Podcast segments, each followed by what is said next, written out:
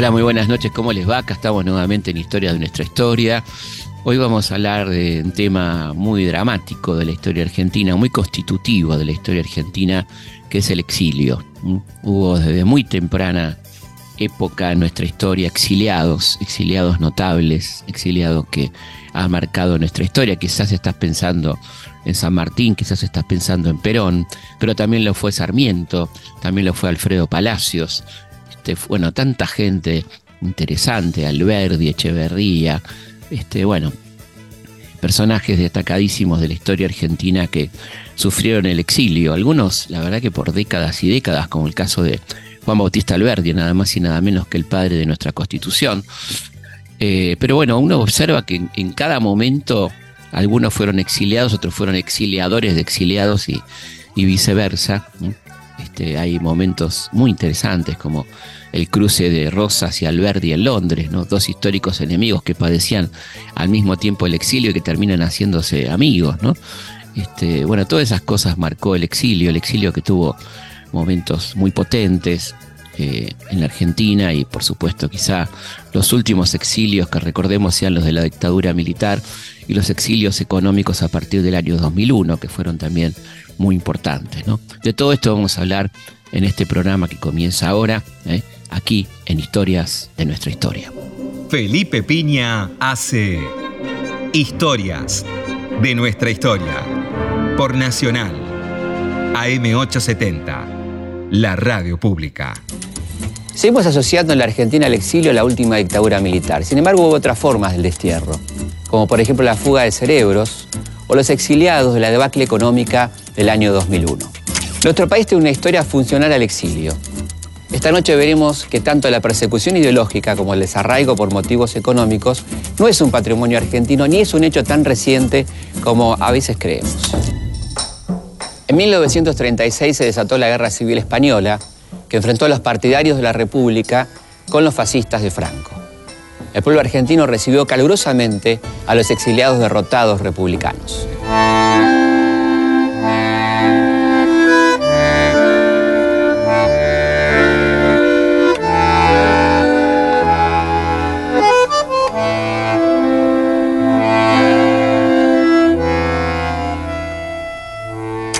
Fernando Devoto, docente, es profesor de Teoría e Historia de la Historiografía y director del programa de investigación en el Instituto Ravignani. Ha publicado, entre otros, el libro Historia de la Inmigración en la Argentina.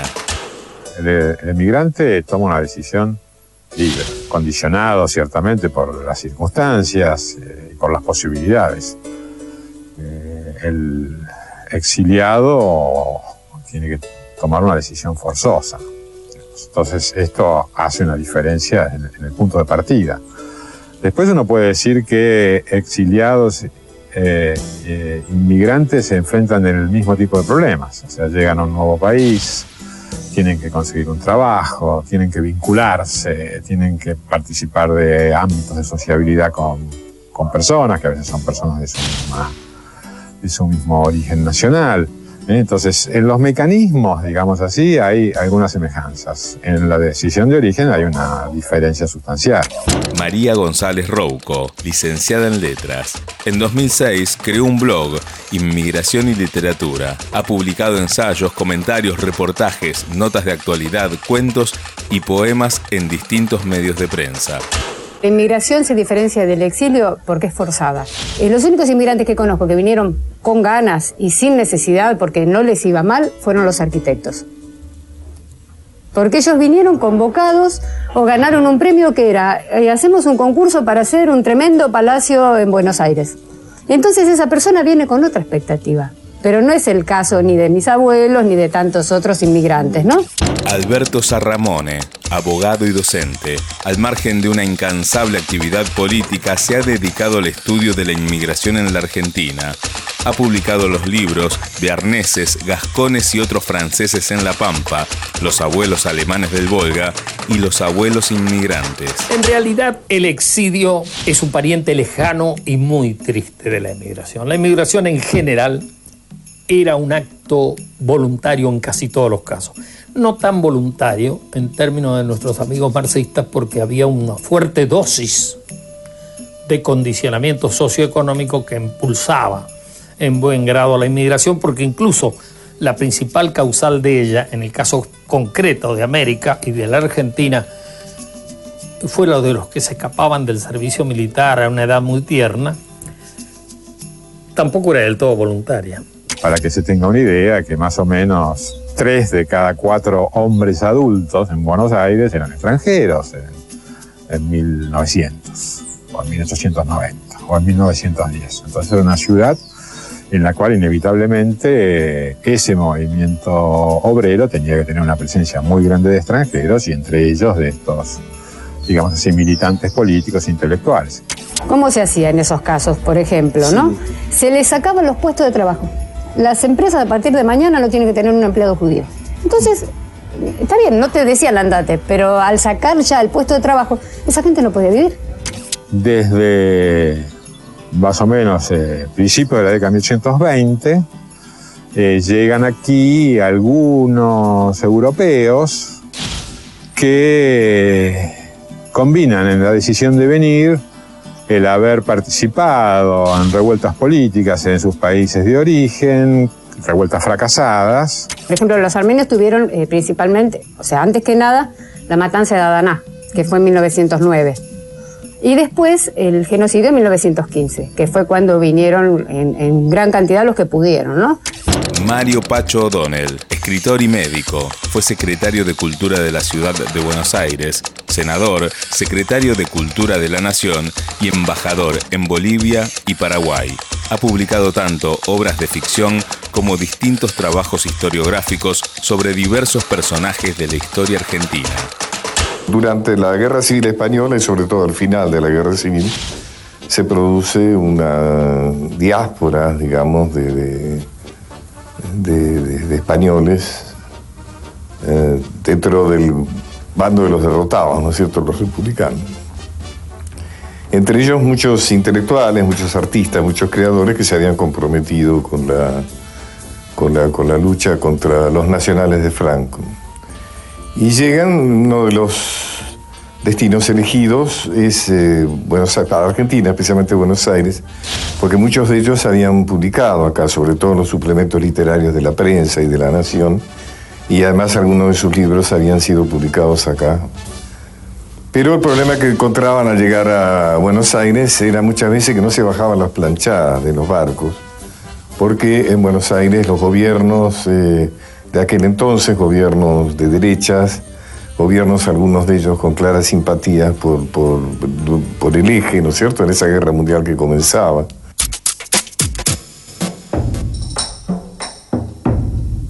Entre 1938 y 1942 se fundaron en nuestro país Sudamericana, Losada, MC y otras editoriales que se volvieron símbolos de la tarea de difusión cultural a través del libro.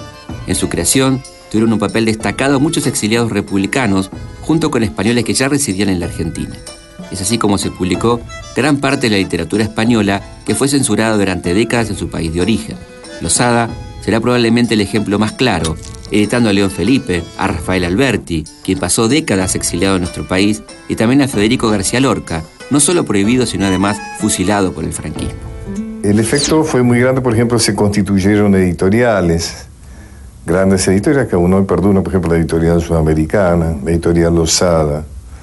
Eh, eh, son editoriales que fueron fundadas por exiliados españoles, una gran actriz como Margarita Girgo, cuyo lugar de, exilio fue más que nada Montevideo, más que Buenos Aires.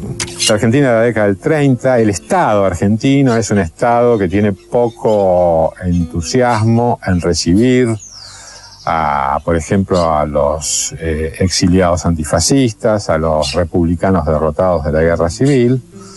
En este último caso, por ejemplo, México va a tener las puertas mucho más abiertas que la Argentina, pero de todas maneras, muchos llegan porque tienen acá, este país se da siempre así, se tiene un contacto, si se tiene un vínculo, sobre todo en las esferas del poder, se puede, se puede acceder. Y esto explica que, que también nosotros recibiéramos una parte significativa y muy importante para la cultura argentina, ¿no?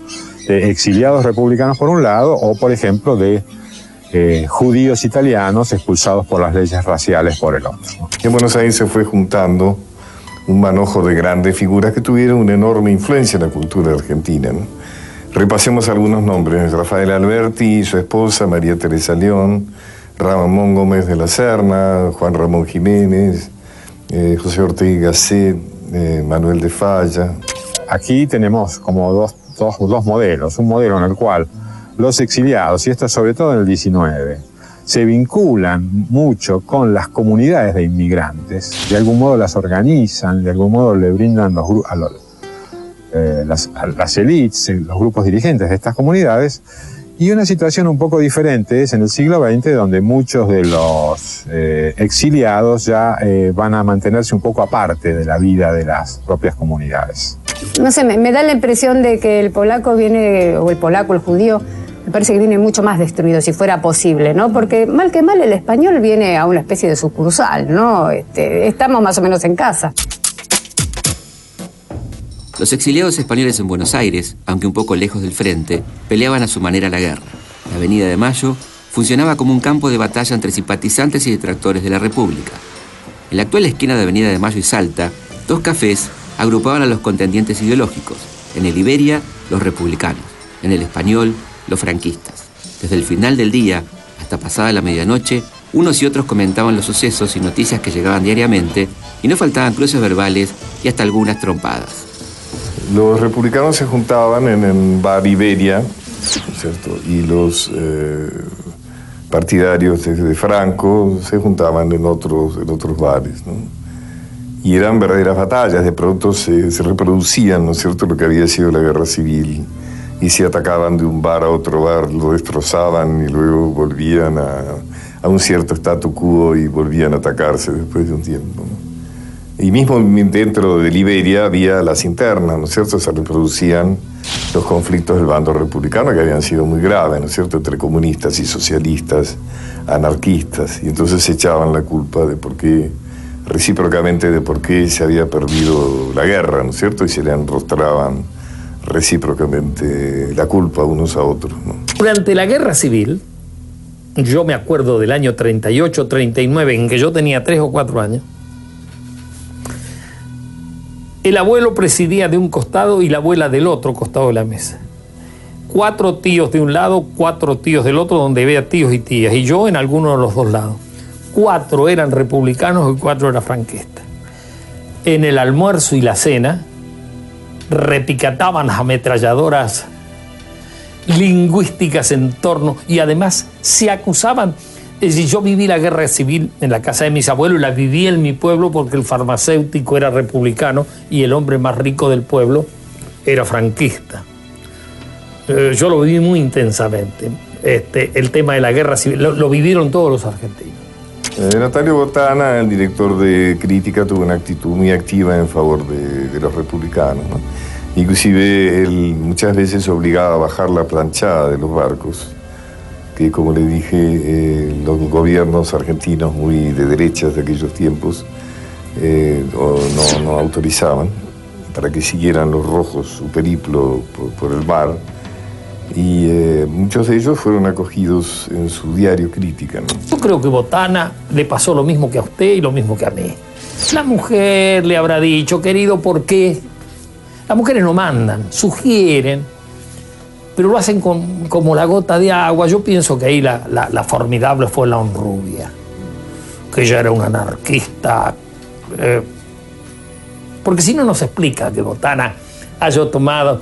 Botana no creo que per se solamente haya tomado. Siempre me interesó este tema y he leído todo lo que cayó en mis manos. Pero yo creo que ahí la que llevaba los pantalones en este tema de la guerra civil fue su, su mujer. La Guerra Civil Española terminó en 1939. En octubre de ese año llegó al puerto de Buenos Aires el vapor Masilia, que traía a su bordo 147 republicanos exiliados vinculados al mundo de la cultura que estaban en tránsito hacia Bolivia, Paraguay y Chile. Al enterarse de la situación, el dueño de Crítica, Natalio Botana, fue al puerto y les ofreció a los exiliados republicanos una importante suma de dinero para que se quedaran en Argentina. Pero la cosa no era tan fácil tuvo que hacer grandes esfuerzos para convencer al presidente Ortiz para que aprobara el asilo de los republicanos. Podría decirse que el macartismo existía antes de McCarthy. En este caso, en Argentina, no exclusivamente contra la gente de izquierda. En 1902, la ley de residencia propiciaba la expulsión de los extranjeros considerados indeseables y revoltosos. En 1937, el consulado argentino en Polonia aconsejaba a nuestra Cancillería poner trabas a la inmigración judía.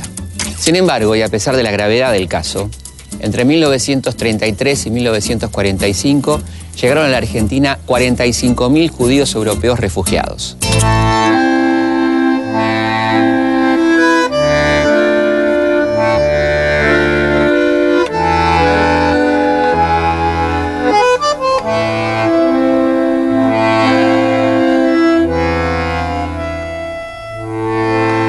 Los que vinieron ya en los 30 no solo encontraron la oposición de un Estado conservador eh, muy desconfiado a lo que pudiera eh, oler a izquierda o a comunismo, eh, sino también de las corporaciones profesionales. No, en algunos casos no te quedaba otra. No, porque por ejemplo una, uno de estos libros de Anna Tempelsman dice, es un libro de memorias. Y ella es polaca, veintipico de años, y le dice a la madre, nos van a matar a todos. Y la madre le dice, no, yo no quiero irme. Y se viene sola. Y la madre se queda y muere. Y, no se sabe ni dónde muere ni cómo, porque también está ese tema con los exiliados, que saben que a su familia se la llevaron. Pero no saben, en general no saben ni a dónde ni cuándo. La misma inmigración judía que hoy vino y puebla la Argentina, yo estoy muy orgulloso de mis compatriotas de origen judío, no fue no vino de Berlín, donde estaba la crema de la inmigración judía. Vino de, Lituania, de Podolia, de los más extremos lugares de Rusia, en donde el barón Hirsch estaba haciendo ferrocarriles y alcanzó a palpar una miseria espantosa y le administró frente a las ciudadanistas que querían ir a toda Tierra Santa, él entró en la variante de traerlos a la Argentina, pero no los trajo del paraíso los trajo de condiciones sumamente dolorosas. No fue la élite de Varsovia ni la élite de Berlín. Pero este, aparte la realidad que han vivido, bueno, sí, me imagino que el exilio español también debe haber sido terrible, pero lo que yo encontré fue mucho más duro en los judíos por ahí.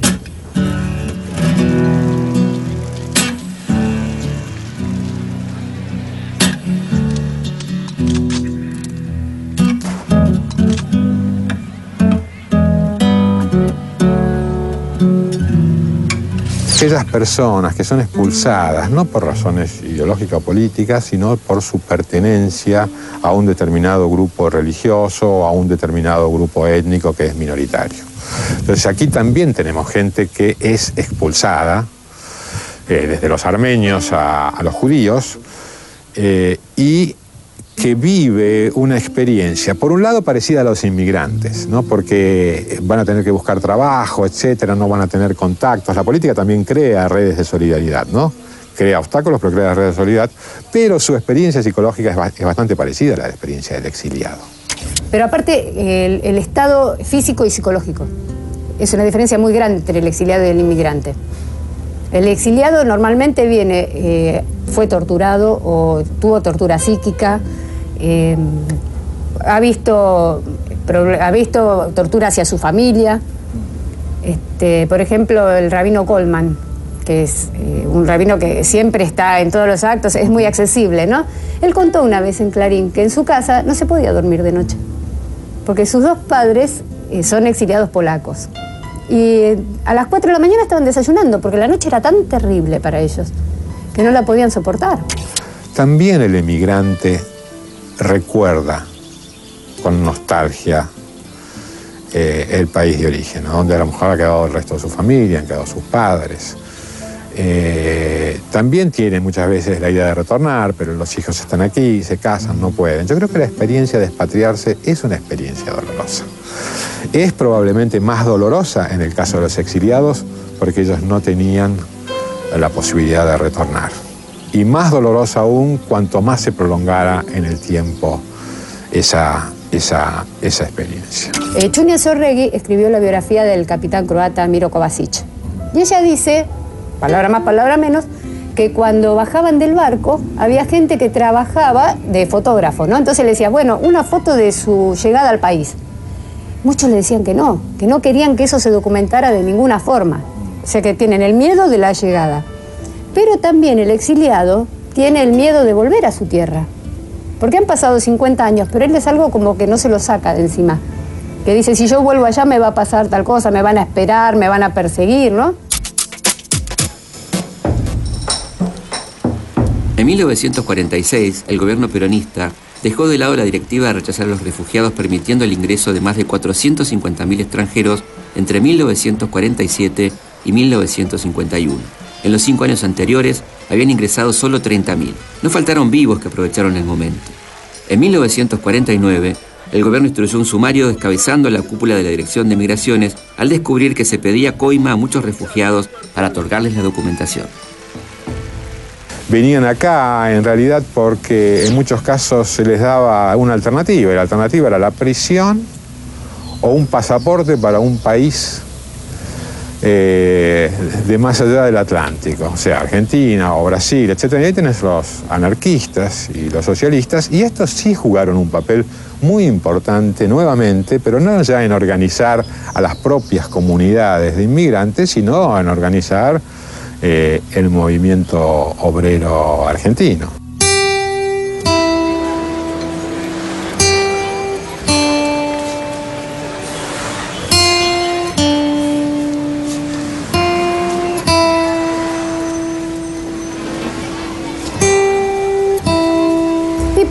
El Hotel de Inmigrantes. Ahí, por ejemplo, este, estaba el doctor Rapoport y atendía a la gente que el principal problema que tenía era que no, podía eh, expresarse en el idioma porque hablaban ruso, hablaban yiddish. Entonces él iba y con sus ayudantes los atendía. Y lo que decía el doctor Rapoport, él dice llanamente que estaban enfermos de nostalgia, porque realmente eso era lo más grave que tenían, ¿no? Entonces, bueno, se iban formando después, por ejemplo, el Centro Gallego o este, la Asociación Unión de Benevolencia, eh, iban creciendo y creciendo. Todos tenemos una, una historia que es una historia de un conjunto de experiencias que pertenecen a un grupo familiar, por ejemplo. Entonces, una de nuestras dificultades es, no como historiador, porque los historiadores se ocupan de comprender el pasado, no de la memoria, pero uno de los problemas con relación a la construcción de la memoria es cómo se puede construir una memoria que funda la experiencia concreta de las personas, la memoria familiar, con una memoria colectiva. ¿eh? Si no son cosas que van por dos carriles. Para el abuelo inmigrante, ¿qué significaba San Martín? Nada. Para el hijo sí, porque se lo habían enseñado en la escuela. Pero él tenía su propia historia.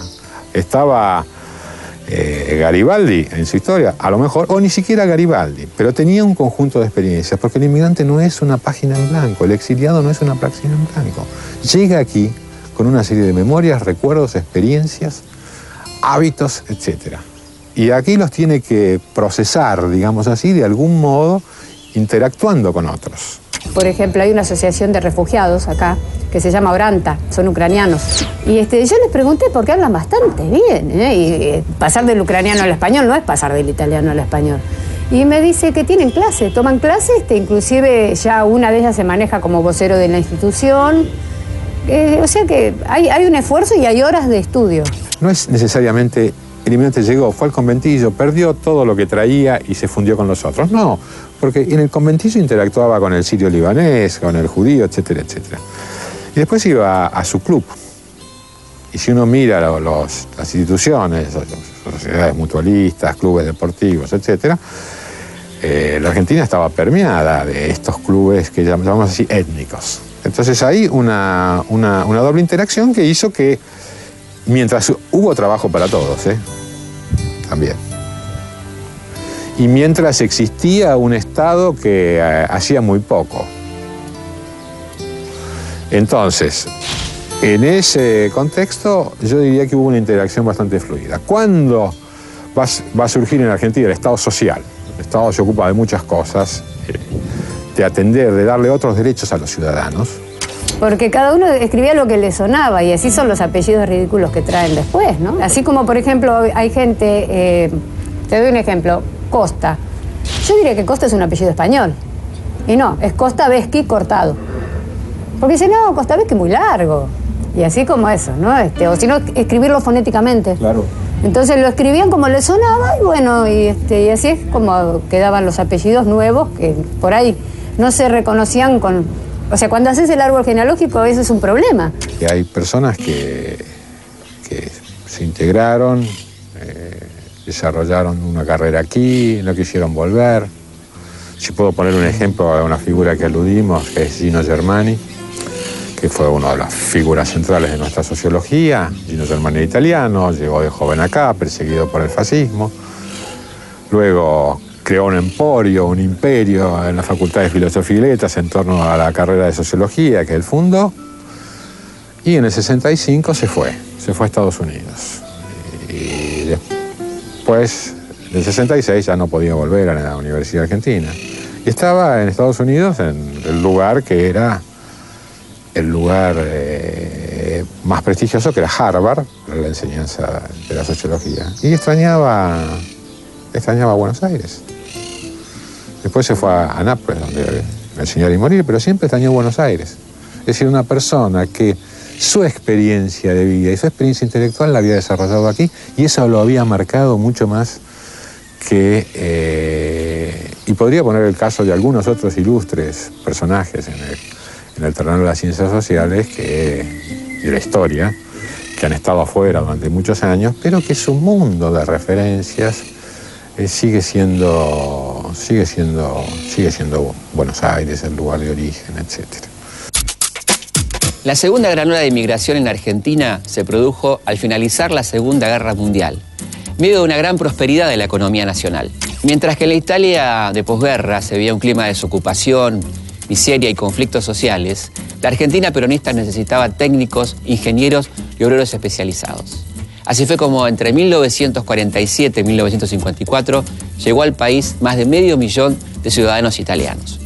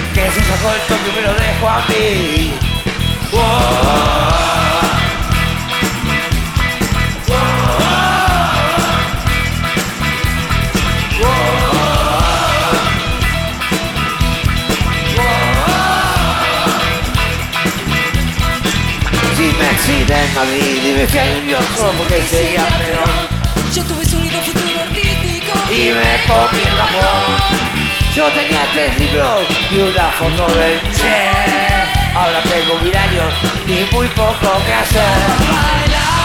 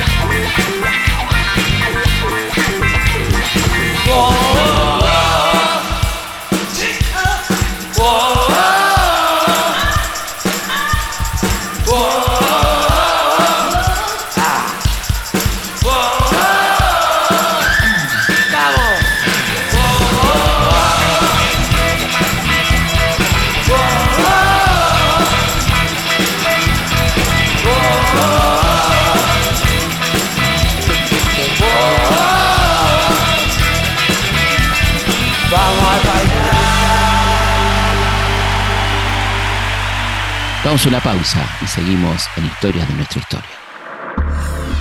Historias de nuestra historia. Por Nacional.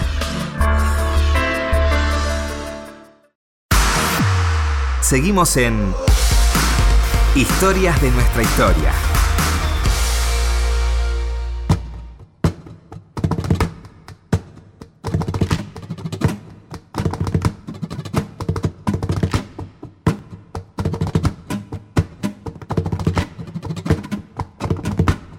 Seguimos en Historia de nuestra historia hablando del exilio, los exilios.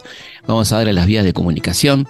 Nuestro mail consultaspigna.gmail.com También nuestra página web elhistoriador.com.ar. Saben que ahí tienen muchísimo material a disposición, totalmente gratuito. Nuestra página de Facebook, Felipe Pigna, página oficial. Nuestro Instagram, arroba felipe.pigna y por supuesto nuestro canal de YouTube donde van a encontrar muchísimo material audiovisual. Historias de nuestra historia, con Felipe Piña, por Nacional, la radio pública. El exilio se fue convirtiendo en nuestra historia en una especie de práctica natural. Desde San Martín a Rosas, Sarmiento o Alberdi, las víctimas del combate político fueron creciendo.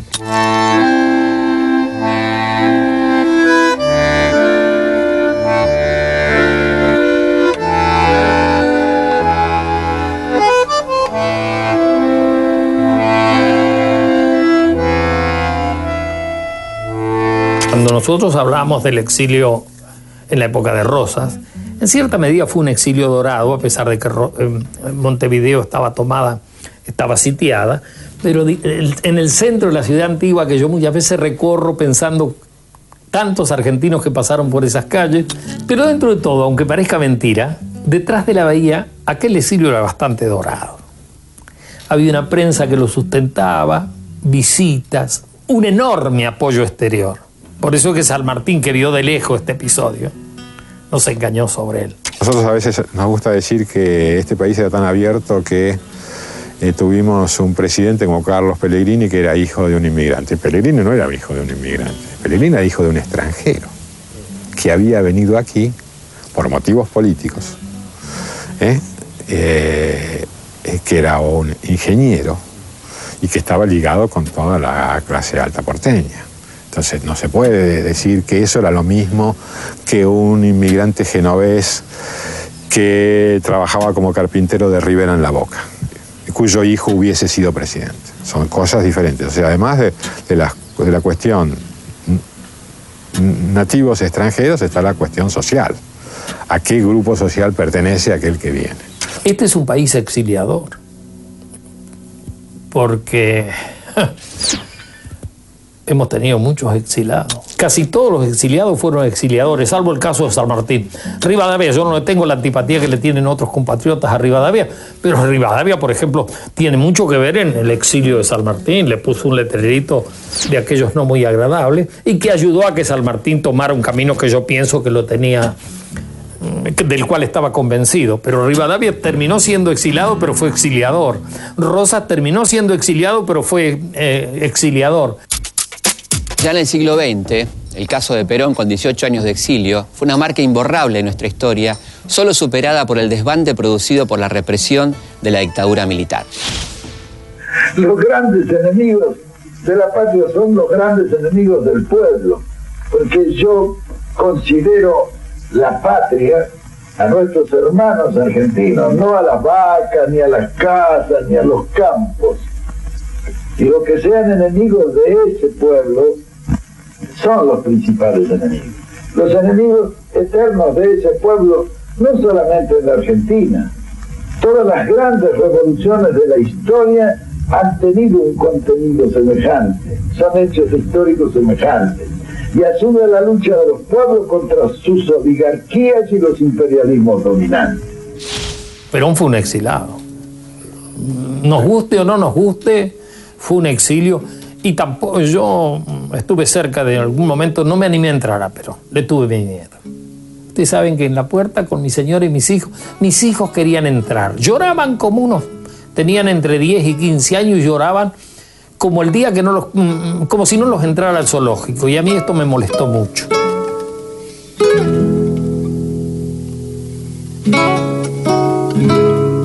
Hubo bastante poca voluntariedad de Perón en la vuelta. Fue coactiva la vuelta de Perón, porque Perón era un tipo muy inteligente y sabía que, y además un hombre muy vitalista, sabía que venir y morir eran sinónimos. Era un tipo un poco descomensurable y evidentemente entre otras cosas sabía que venir y morir eran sinónimos. Y yo creo que hay un principio de conservación de la vida que el, el exiliado lo sigue manteniendo. Aún el más revolucionario de los exiliados lo sigue manteniendo. Y si Perón vino, vino con una idea de servicio y destino, la palabra de servicio, destino, como una cosa impuesta. Los argentinos que se vieron obligados a tomar el camino del exilio perdieron casi por completo todo lo que hasta ese momento significaba algo en sus vidas. De la noche a la mañana ya no tuvieron casa, ni barrio, ni ciudad, ni país.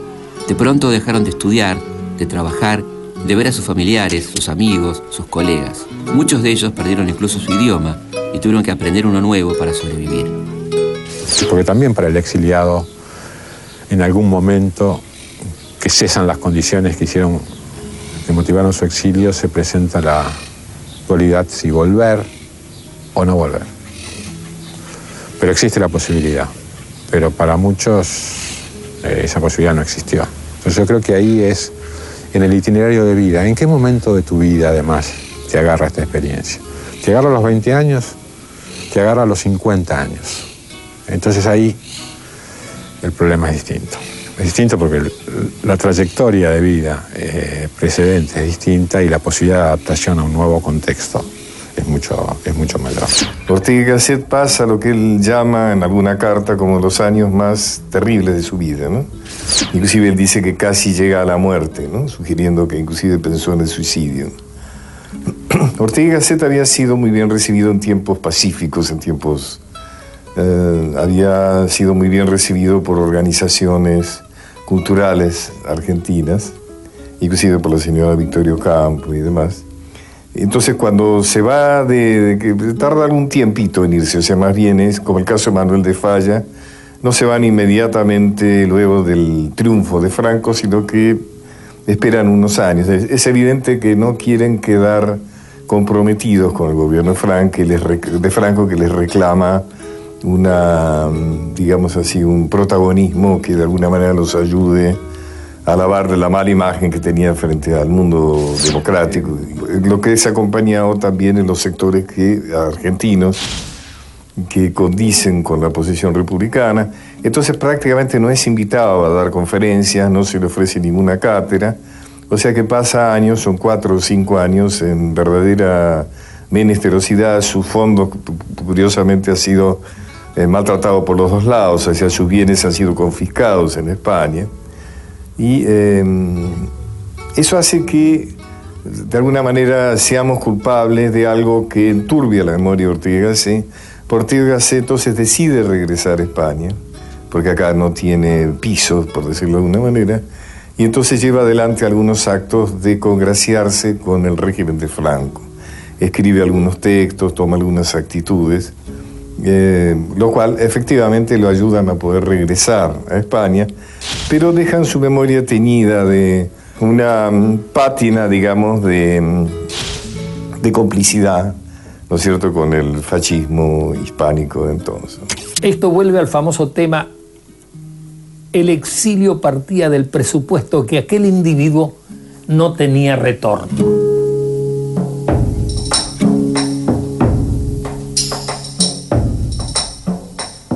Hay una categoría de exiliados que la historia habitualmente no registra.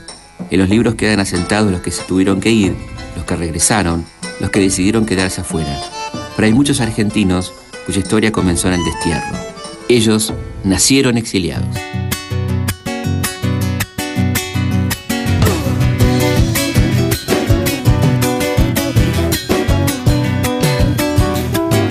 Vuelve a cantar el coyuyo después de un año sin huella vuelve a renacer el grito marrón de la chacarera.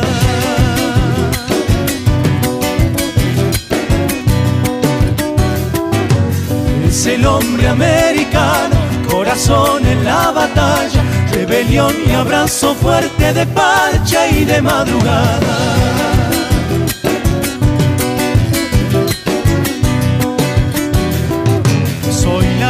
Latino de la danza de Guevara y dictadores, de quebracho y cordillera, de exiliados y cantores, chacarera del exilio, trashumante es mi destino, esta copla que me lleva descalzo por los caminos.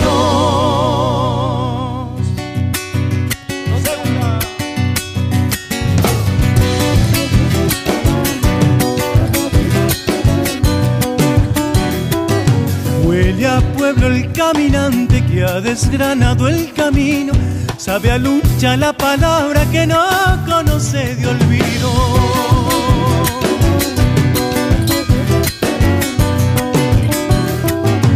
Tengo una mujer de fuego navegando en mis nostalgias. Tengo una mujer de greda, me despierta en las mañanas.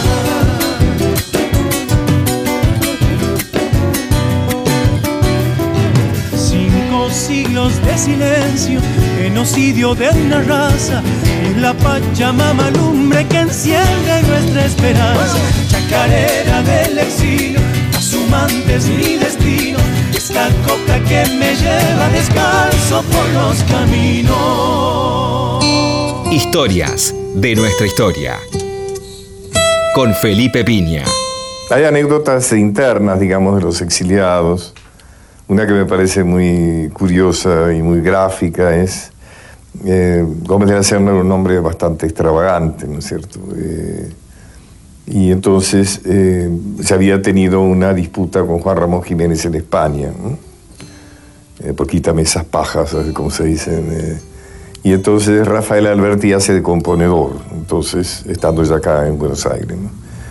Entonces, eh, Ramón Gómez La Serra le, sugiere que le gustaría recibirlo a Juan Ramón Jiménez y ver si pueden hacer, volver a ser amigos. Entonces, eh, Alberti lo lleva a, Juan Ramón Jiménez a la casa de, Ramón Gómez de la Serna, que la entrada tenía una escalera, ¿no es cierto?, para acceder a, a su vivienda. Y entonces cuando llegan está Ramón Gómez de la Serna al tope la escalera, deteniéndolo así, un gesto muy, eh, muy acre, digamos, a Juan Ramón Jiménez. Y le dice, antes de que subas, te quiero preguntar, ¿por qué es que últimamente escribes Dios con minúscula? Pues que a Dios ya le han quitado todo y tú has terminado por quitarle la mayúscula. Entonces Juan Ramón Jiménez parece que dijo, pero ¿por qué no te vas? No sé dónde.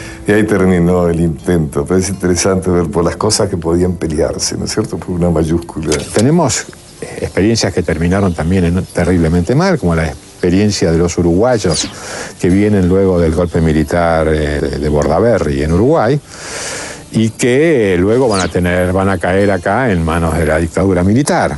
¿eh? O el caso del general Prats, que viene de Chile y va a ser asesinado aquí en Buenos Aires. Es decir, eh, yo creo que de todas formas que la experiencia de la emigración en general es dolorosa, aún si exitosa. ¿Eh? Es decir, también el emigrante recuerda con nostalgia eh, el país de origen, donde a lo mejor ha quedado el resto de su familia, han quedado sus padres. Eh, también tienen muchas veces la idea de retornar, pero los hijos están aquí, se casan, no pueden. Yo creo que la experiencia de expatriarse es una experiencia dolorosa. Es probablemente más dolorosa en el caso de los exiliados porque ellos no tenían la posibilidad de retornar.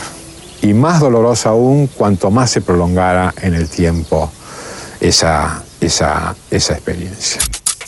Esta noche repasamos historias de exiliados argentinos y también de los otros los que encontraron refugio en nuestra tierra.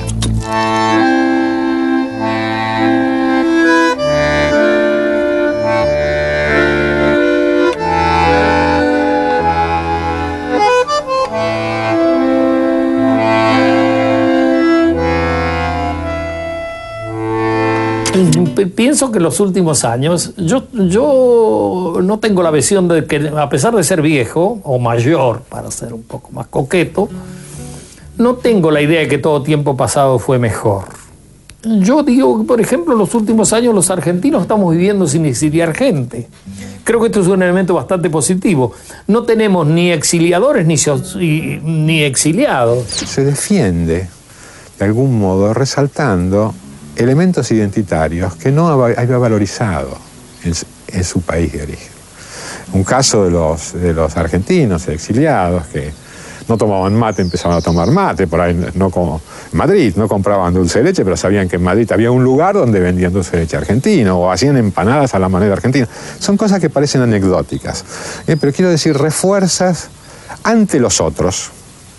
Te ves obligado a reforzar tus elementos identitarios. El compatriotas que están exiliados. La exclusión es la forma interna digamos, del exilio. Estos compatriotas nuestros, a los que nosotros a veces nos enojamos, nos duele, eh, nos dejamos montar por la ira cuando vemos que un chico de 16 años, apoderado por el Paco, comete atrocidades no nos alcanzamos a meter en el drama de la familia de ese chico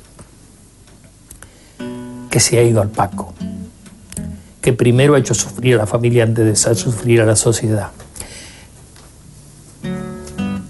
Este es el tema más urgente. En esta Argentina que ya no utiliza, que no es exiliadora ni exiliante, hay una urgencia que nos convoca. Entonces, en ese sentido, no, no, no, deberíamos haber criticado a nuestros abuelos que hicieran eso. Eh, y no deberíamos haberlo hecho porque, de algún modo, ellos tenían su, su historia. Y la historia de las personas solo parcialmente coincide con la historia que construyen los estados nacionales, la llamada gran historia, la historia de los héroes. Esa es una historia. Después todos tenemos una, una historia que es una historia de un conjunto de experiencias que pertenecen a un grupo familiar, por ejemplo. También hablamos de gobiernos que supieron cerrar la puerta a los extranjeros, algo que muchos años más tarde harían los dictadores con los propios ciudadanos argentinos. Nos vemos la semana que viene. Bueno, estamos llegando al final de este programa, espero que les haya gustado, nos volvemos a encontrar el próximo viernes a las 22, como siempre aquí por Radio Nacional, la radio pública en Historias de nuestra historia. Que tengan un muy buen fin de semana. Historias de nuestra historia. Conducción, Felipe Piña. Producción, Cecilia Musioli. Archivo, Mariano Faín. Edición, Martín Mesuti solo y al costado como un cero solo, al que marginaron y resiste solo. Lejos y perdido como un perro, lejos voy contra el olvido, rastreando mis huesos. Solo y sin un mango como en un suicidio, solo tengo un tango para contar mi exilio lejos de mi vida sin tener un puerto, ando a la deriva y me dan por muerto. Es solo y perseguido en mi Buenos Aires, ando sin sentido como un tiro al aire. Lejos todo extraño y me siento poco, y si no me engaño, yo me vuelvo loco es solo y escondido con toda la historia que nos han prohibido y está en mi memoria. Solo es el exilio como un cero solo, tiempo de delirio que lo borra todo solo, como un cero solo, solo resistiendo solo. Lejos, como un perro lejos, lejos, rastreando mis huesos, solo como en un suicidio, solo contar mi exilio. Me cuelgo el corazón en el ropero, mi pobre corazón lleno de agujeros. lejos, como están los viejos, lejos de cualquier espejo. Solo como un cero, solo, solo, resistiendo. Solo